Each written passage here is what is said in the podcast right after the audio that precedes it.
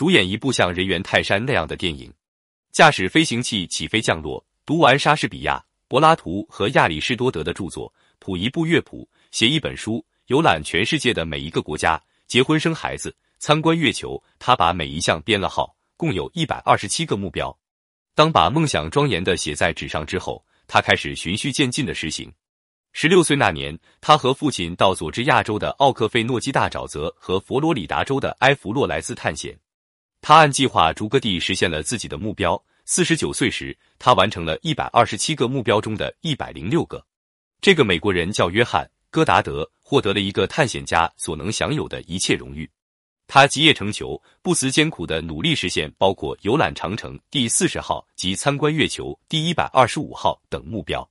如果你也能像他一样，从小拥有远大的抱负，有一天，你也会发现自己是那个走得最远的人。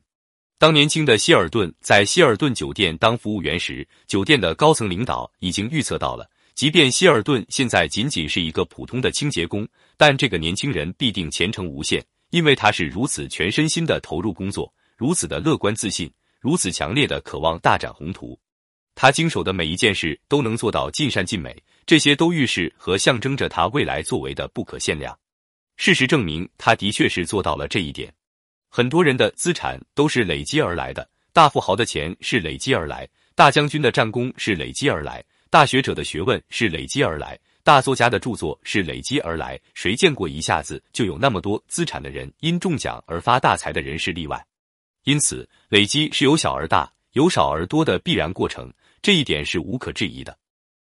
如果你能好好运用累积法，经过一段时间后，必能产生意想不到的结果。积累的过程是琐碎的，但结果却是惊人的。如以抽烟为例，你更可以了解累积法力量的可怕。一个有十年烟龄的老烟枪，平均一天一包烟，你算算看，十年来他抽了多少支烟？当你下决心开始积累你的资源时，必须记住以下三点：不求快，因为求快就会造成对自己的压力；欲速则不达。不求多，因为求多会让自己无力承担，丧失累积的勇气。反而不如一点一滴慢慢累积好，不中断，因为一旦中断，会影响累积的效果和意志，功亏一篑。那么，该累积什么资产呢？先是金钱，金钱是生活的根本，但个人一生中发财的机会只有那么几次，平常还是要靠一分一毫的赚，一分一毫地存。面对漫长的未来，你应好好累积你的金钱。其次是工作经验，人世间的天才不多。绝大多数人都要边做边学边累积经验，有了经验便不愁找不到工作，进可创业，退可谋得一职。而经验越是丰富，身价就越高。再次是朋友，朋友是做事的要件之一，朋友越多的人办事越方便，也越可能成就大事。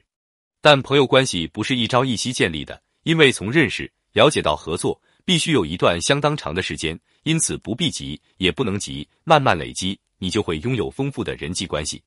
你同样也可累积小信心为大信心，累积小胜利为大胜。总而言之，凡是对你有利的人、事物，你都可以用累积法使之成为你的资产。累积法并不是什么高深的方法，如果你能运用，一定可以感受到它的好处。资产一天天地多，压力一天天地少。